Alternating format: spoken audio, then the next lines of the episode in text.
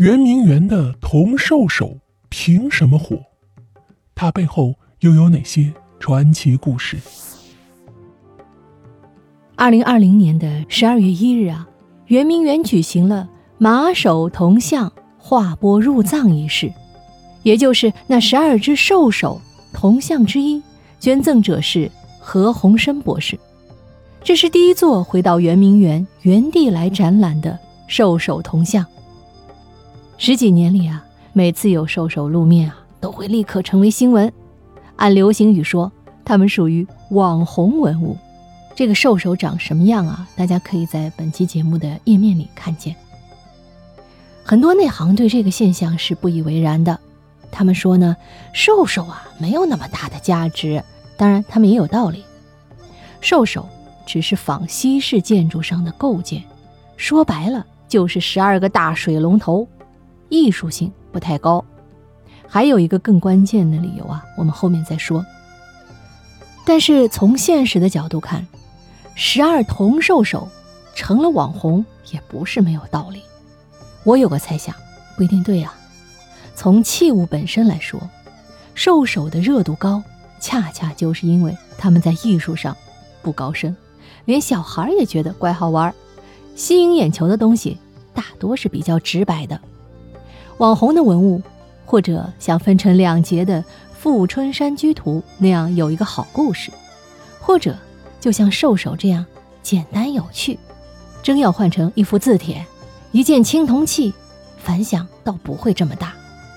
比如在台北的故宫博物院，进门就找啊那个翠玉大白菜的游客，永远比看毛公鼎和快雪时晴帖的人多。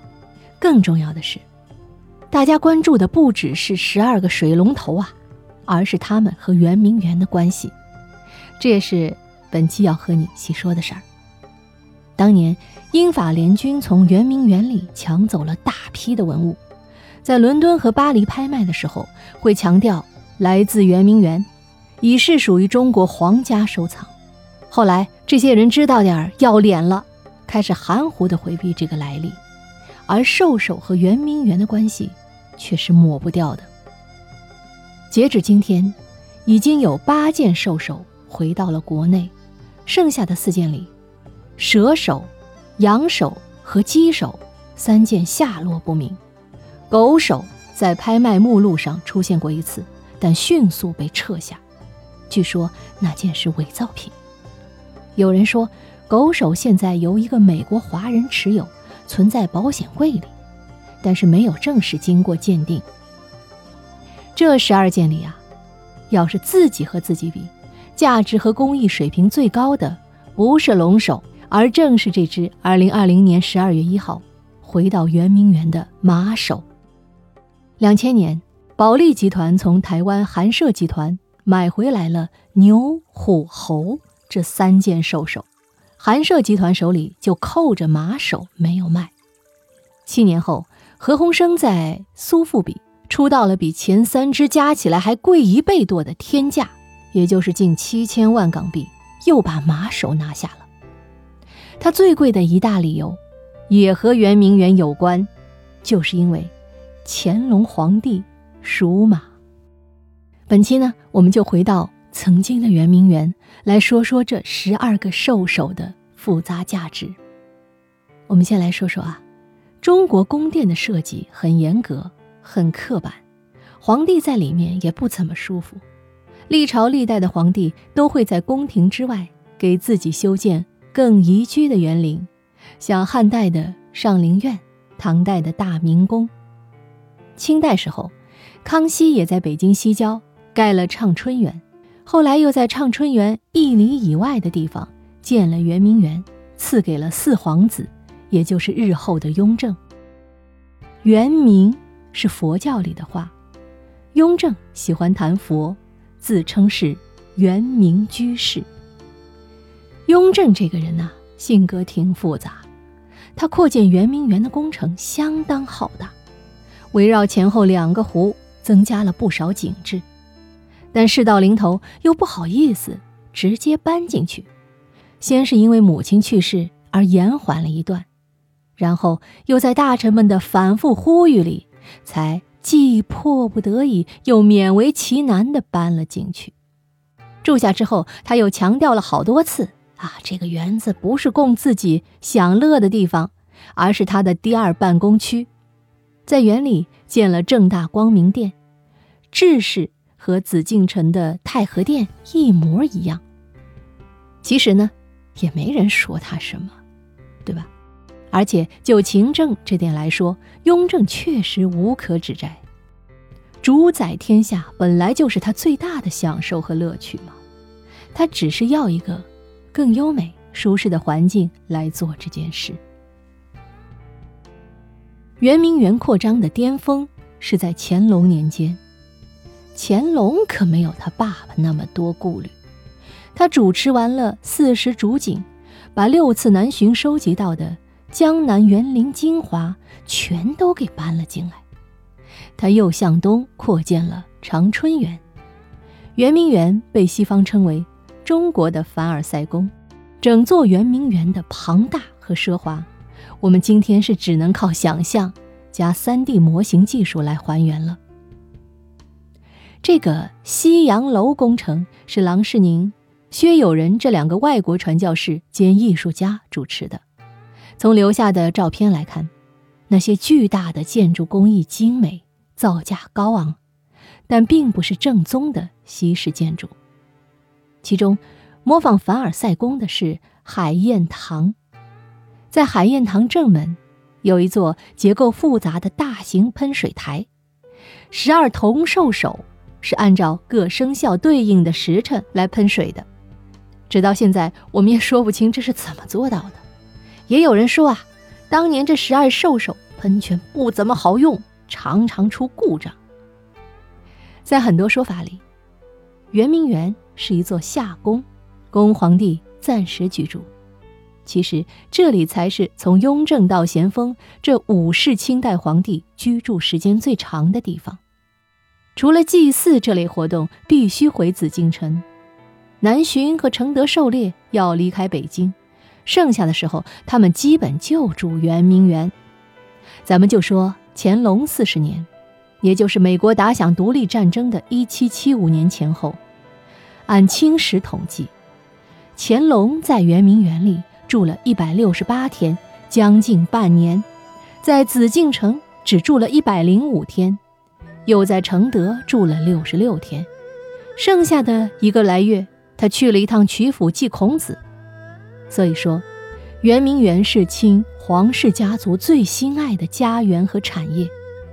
从内心的情感来说，也许是超过紫禁城的。于是，一八六零年英法联军侵入北京时。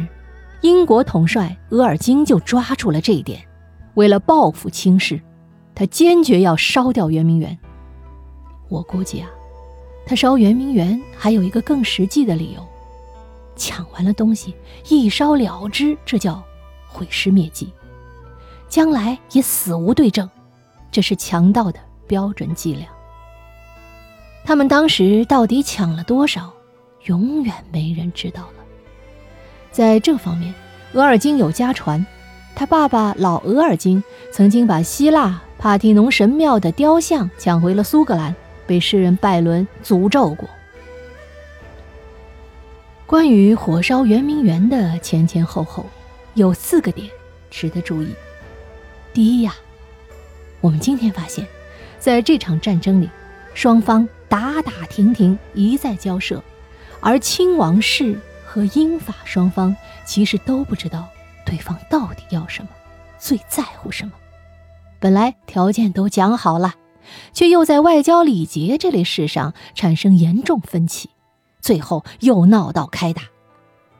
中国人不明白，贸易才是西方人的核心利益，西方人也不知道清王室的政治价值体系里核心到底是什么。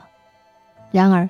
规矩总是掌握在军事强势的一方，愿意的这个规矩领着你走，不愿意的这个规矩拖着你走，直到烧掉你传了五六辈子的老窝。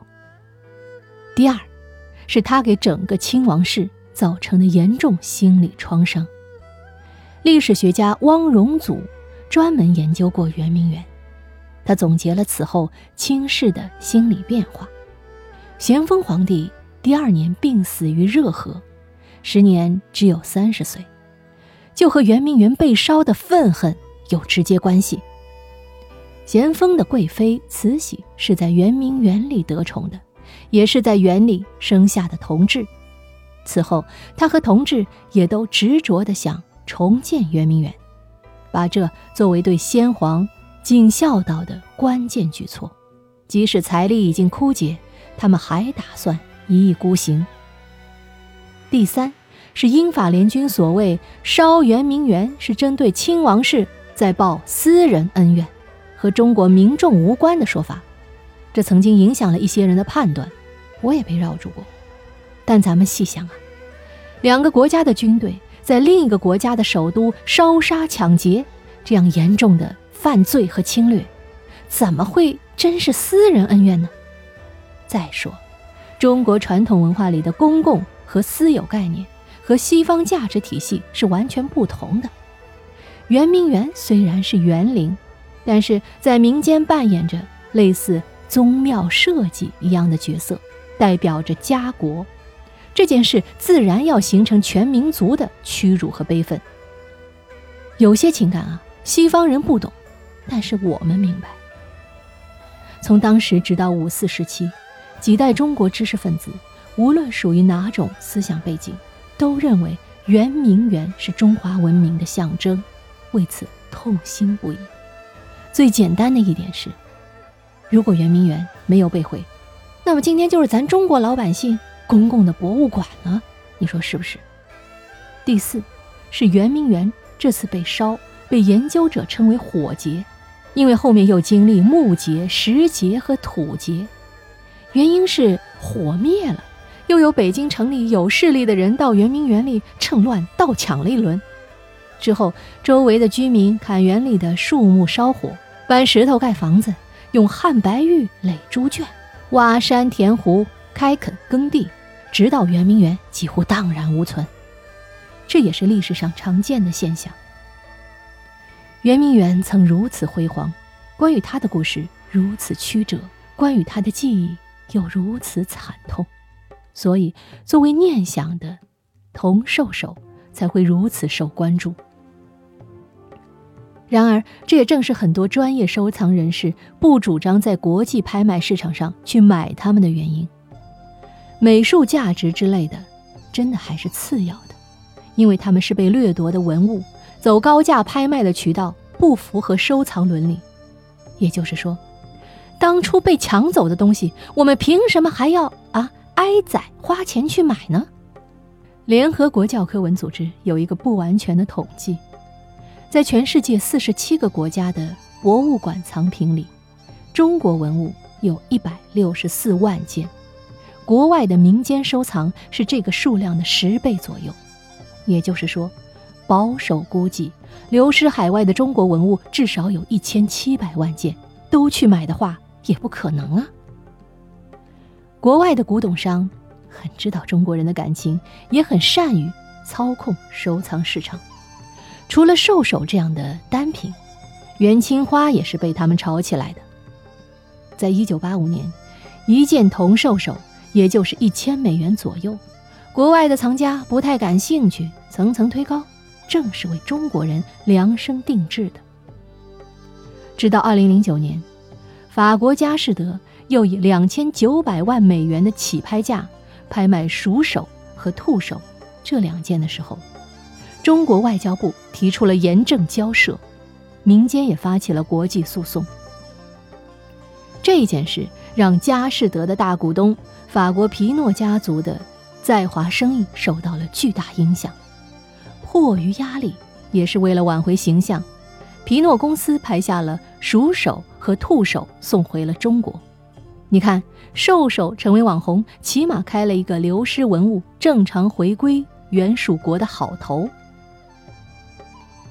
一百六十年过去了，马首终于率先回到了圆明园。有人说，这叫。百年梦圆，我个人觉得那不是一个梦，那是一段惨痛的经历。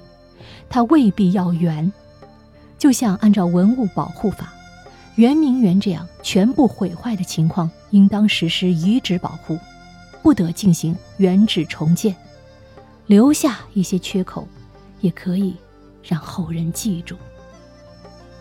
好，密室里的故事，探寻时光深处的传奇。目前感谢您的收听，我们下期再见。